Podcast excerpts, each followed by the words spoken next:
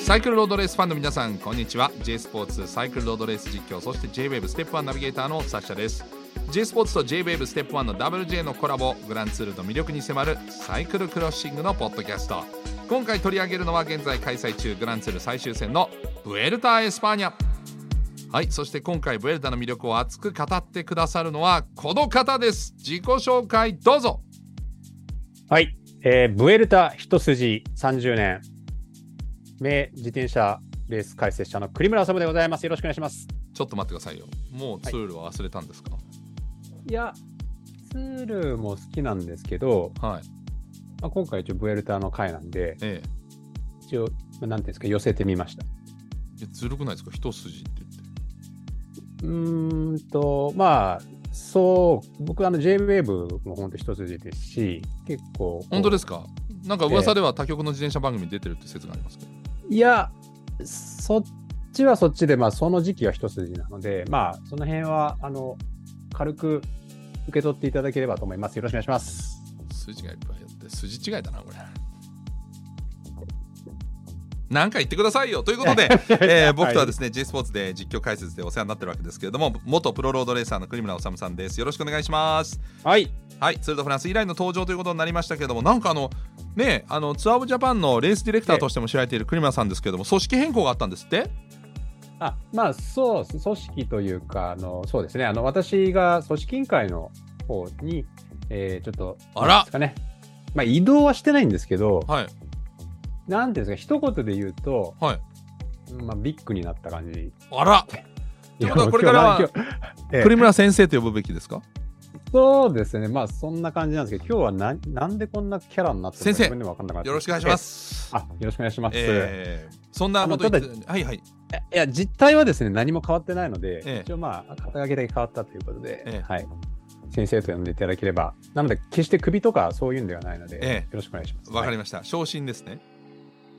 す。そうそうですね、はい。あの、そういうことにしといてください。先生。はい、はい。じゃあ先生ブエルタ・エスパーニャ中盤戦に突入していますけれどもえーねどうですか、あのーまあし収録自体はね8月の終わりの収録なので、まあ、聞いてる方はもうちょっと先まで聞いてると思います見てると思いますけれども改めて栗村さんあのブエルタ回になって初めての登場ですからブエルタって、まあ、僕もあの前回まででいろいろブエルタの魅力とか語ってはいるんですが今回のあのクレナさんにもぜひブエルタ・エスパニャの魅力を教えていただきたいですね。はい。えーそうですね、あの、まず、えーブエルタは、どうでしょう、まあ、サッシャさんもすすでにね、ご紹介いただいていると思いますが、まあ、一言で言うとですね、まあ、とにかく、こう、いろいろなことが連日起きて、えーいろいろな選手の人生をを左右する、いろいろなドラマが生まれる。一言じゃないじゃん。ありがとうございます。はいあの、ちょっとツッツッコミ待ち。まあ、ちょっと今、あの、サッシャさんとの関係値上、非常にボボケ側に今寄ってるということがありまして、まあ、ボケさせていただきましたが、えあの、まあ、そういうですね、何かこう、あの、選手たちの人生そのものを、なんかこう、もうドラマ化するような、そんなレースですね。ウェルタ、僕の中では。はい。なるほどドラマですドラマのあるレースということですね。えーここまで感じですねはい、ご覧になってていかがですか？前半戦見て。あ、はい、もうまさにドラマ満載というところなんですが、えやはり最近こう自転車ロードレース界っていうのは若者の勢いがすごいんですえけども、そうですね。はい。まあその若者といえば特にまあ我々世代昭和世代の若者のイメージっていうとはい。ちょっとこう生意気で、うんうん。えーなんか大人を怒らせちゃったりとかはい。でもなんか意思表示するために強がったりみたいな、はいあのなんかそそういうやはり若者イコールそういう印象があるんですけど、えまさにコンブエルターの前半戦の、まあ、中心的人物えが、うん。えーベルギーのはい。昭和男子と言っていいですね。昭和男子。はい。ベルギーの昭和男子、レムコ・エベネプーうルん。君。はい、まあずっと期待されてた若手ですよね。そうなんですね。もう今22歳なんですけど、うんちょっとこう、やはりここ2、3年、まあ、ビッグマウスがね、災いをこう、ちょっと呼んでしまって、いろんな諸先輩方を怒らせてきたんですけど、うんままあなんか大人になって、しかもこのブエルタで逆にクレバーな走りを見せていて、はい。なんか昔やんちゃだった人が、なんか同同窓会で会って急にこうスーツ着てたみたいな。う、んえー、そうなの？六本木で働いてるの？みたいな、うん。そういうイメージですね。なるほど。ひょっとして外資系？みたいな。そんな感じです。はい。いや、あんなにやんちゃだったのにっていう、うんなんかそういう、こう、やっぱりドラマをね、見せてくれてますね。なるほど。えーそのエベネプールね、まあ、ついに覚醒したかというあの自転車大国ベルギーの司法でもありますけれどもここまでで印象に残ってるステージとかってありますか？またレムコン・エベネプールのね、話になるんですけど、彼はあの激坂と言われるような、はい、ちょっとこう急坂区間だったりとか、うん。まあ長い上りだったりとか、結構こう、明らかに難易度の高いコースだったり、あと暑さだったりとか、まあ、そういったところが彼の弱みというふうに言われていたんですけども、あの暑いうん。激坂のステージで、まあその、なんていうんですかね、彼の弱みと言われている、まあ、周囲からのうん。うん評価をですね、覆すかのような走りを見せまして、はい。まあ、これが第9ステージになるんですけども、はい。ここはね、印象的でしたね。そうですねはい、で万葉ロホを着て勝っちゃうっていうね、そうですね、あの、マイオロホ、まあ、来てライバルを置き去りにして、うん、で、あの、急速日焼けのね、個人 TT でも、はい。まあか勝っちゃいましたからね。うん、いや本当すごいですよね。なんかなんか掴んだんですかね。結構ね、うんこの大会に向けていろんな準備をしてきたというね、あの情報がやっぱり急速日前後で流れてて、まあ、ええ。さっきお話した急坂対策、イタリアのね、やっぱり有名な激坂の峠に行って練習したりとか、はい。あと、ブエルタ暑いので、やっぱりこう合宿中なんかも気温が上がるときに練習したりとか、相当、あのー準備というかね、はい。してきたっていうところがやっぱり今回の成績につながってんじゃないですかね。なるほど。そのエベネプールが、まあ、非常に注目されてるの分かるんですけど他に注目選手とかっていますか？そうですね、やはり、まあ、このドラマという意味では、まあ、エモーショナルな、ね、あの走り、結構見れるんですけど、はいやはり4連覇がかかっているプリモシュ・ログリッチ。はい、そうですよね。史上最多タイですよね、4連あ4勝っていうのは。だけど4連覇っていうのは初めて。はいそうですね、うんはい。あの、もう本当にこう、ログリッチっていうと強いんですけど、なんかこう、落車というかね、転倒があったりとか、うんまあ、逆境と何かこう、隣り合わせみたいな選手なんですが、まあ、やはりこのブエルタに来る前のログリッチのドラマというのは、ツードフランスはい、の第5ステージのね、落車、そして肩脱臼からの、はい。まあ、セカンドエースというか、若き、うん。まあ、2番目のエースだったビンゲゴーにそのエースの座を譲って、で、彼が総合優勝するというそね、ですまあ、チームメートは勝って嬉しいんですけど、このツードフランスの勝利の女神から見放され続けているログリッチのうん何かこう哀愁みたいなのはね、はい。感じましたので、それを受けての今後ブエルタですかはい、ら。はい。どうですか？ちょっとタイム差は今のところ開いてますけど、チャンスあのーそうですね、僕、あの、まあ、個人タイムトライアル第10ステージの解説やらせていただいたんですけど、まあ、はい。そこではっきりと言い切ったのは、うん、レムコ・エベネルプール、はい。本当にこうやんちゃ卒業して強いんですけど、うん、最終的に総合優勝するのはログリッチだと。え？そうなんですよ。なぜ？あのそうですね、まあ、やっぱりログリあの、まあ、エベネプールはまだ勢いがあって、だんだんクレバーになってきてるんですけど、はい、うーんとね、これ、やはり後半ちょっと一日ややっちゃう日があるんじゃないかなと。 bad day みたいなのが生まれる。そうですね、やっちまった day がね、はい来るんじゃないかなということで、まだその、ちょっと大人に、大人の階段登ってる最中でね。はい、はい。で、一方、ログリッチはもう、ね、こう百戦錬磨そうですね。の選手ですし、やはりこう、はい、なんかね、僕も人生論っていうのは結構あって、はい、やっぱりね、逆境の後に花が咲くんですよ、人生が。はい。だから、ログリッチ来るんじゃないですかね、っていうところですう。んなるほど。このままじゃ終わんないよっていうことですね。わかんないですね。ははい、えーそんな中ですねリスナーの方から質問も届いてますのでちょっと、えーお答えいただきたいと思いますけれども、えーやっぱドラマの一つと言っていいと思います。ブエルタの第7ステージ。3年ぶりの区間優勝を果たしたね。ヘス・セーラダ男泣きをしていましたよね。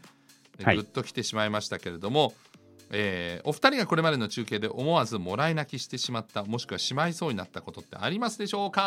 はい。栗山さんありますか、そうですね、あの、もらいまくってますね。えええで、今年の特にツール・ド・フランスは、ーはい。もうなんかあの、なんですかね、涙祭りというか、涙祭り。うん。涙祭りでしたよね。もうほ,、ええ。ほとんど毎日泣いてましたよね、いや。本当あの勝った人たちがみんな泣いてましたもんね。そう。う。ん。だから、で、やっぱり今年のもらい泣きという意味では、はい。なんかあの時間差もらい泣きでしたね、僕は。あらなんですか？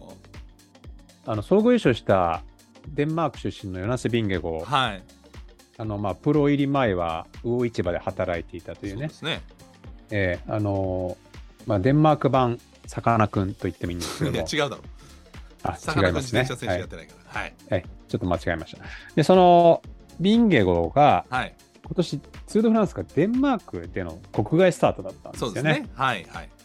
で、チームプレゼンテーションであまりのお客さんの熱狂、その地元の盛り上がりに、まあ、ビンゲゴがレース始まってないのに涙したんですよね。はいそうでしたそう。でそこからやっぱり3週間経った後パリ・シャンゼリゼで、こうまさかというかね、やっぱりまあ、もちろん狙ってたとは思うんですが、はい。夢の総合優勝を果たして、えで僕がそれを見てその3週間前のあのチームプレゼンでの涙を思い出してえ、うん。3週間のタイムラグ泣きをしちゃったっていう。なるほど。そういう今年はちょっと変わった涙でしたね。えブエルタでもまたなんかそういうストーリーがありそうな気がしてきましたね。えいやーあるんじゃないですかこれ。うんだからまあ、ログリッチのね、ドラマもありますし、まあ、あのエベネプールも実は一度ね、え大怪我2020年かな、してますそうは橋から落ちちゃうってい。いうねね結構危ない怪我をしてえはい帰してますから。はい。そこから戻ってきてね。今はい活躍してるんで、もうこれもまたあのいい結果を残したらコリジョンの結果を残したらさらに涙ものかなということですけどね。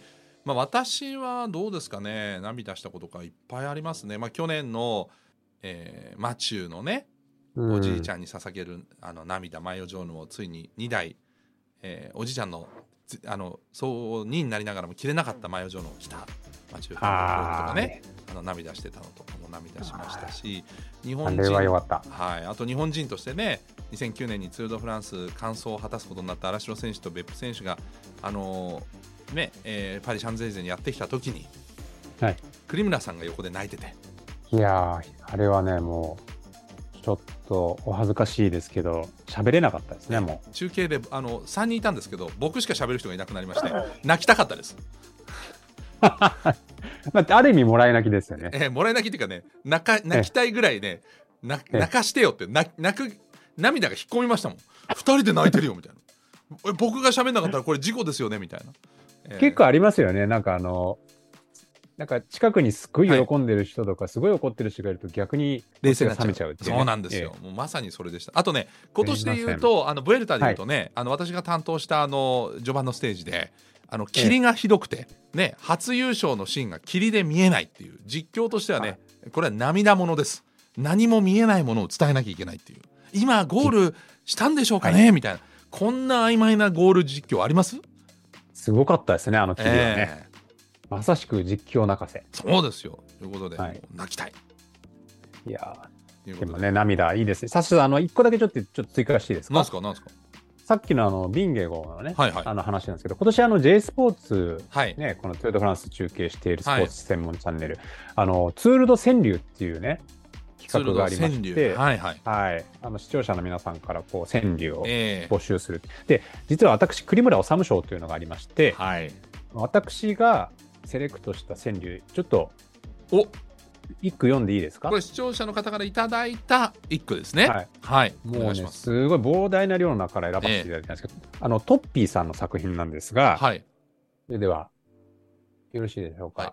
あのえエコーの方ねはいンポポポポポポポンどうぞ。プレゼンの涙がパリの夢になる。ああ、いいですね。いや、いいですね、これね。まさにさっきおっしゃってたことですね。3週間後に。そうそう。そうなんですよ。うんプレゼンの涙がパリの夢になる。いや、エモーショナル。いや、いいですね。さっきのところで言ってくれたらよかったのに思い出したように言うもんだからさいやー編集でこれスタッフが泣くよ？なんでこれさあのねすっごい今喋りながら探してたんですよ。すいません僕が分け入っちゃったからかしらねいや、違う違う。あの、その時間に探してました。あ思い出してくれたんですね焙煎しても、はい素敵な川柳違いです。間違えちゃうとあれなんですね。えありがとうございます。ということでございまして、そんな川柳も集まったが、皆さんも感動したというね、えー、ツールについて、ブエルタも感動のシーンがもうすでにたくさんありますので、えーぜひとも最後まで追っていただければと思いますが、なんと栗村さんには、次回も涙のもう一回、はい、アンコール、ご出演いただけるということですね。いや、もうそれは2回以上はマストですから。あ2回以上じゃないと引き受けていただけないんですね。僕はあの、某ラジオ番組とかも一応、あの、出演2回、出演回数2回でって言われて、だいたい喋りすぎて3回、こぼれて3回みたいな 定番なんで。あなるほどねえ。じゃあ今回も伸びるかどうかはちょっと次回次第ということでございまして。そうですね。ええ。編集泣かせ。わかりました。えー良きタイミングでぜひ川柳を入れてください。では、はい、えー、栗村さん、また次回もよろしくお願いします。よろしくお願いします。ありがとうございましたあり。がとうございました。栗村治さんでした。サイクルクロッシング、サシャでした。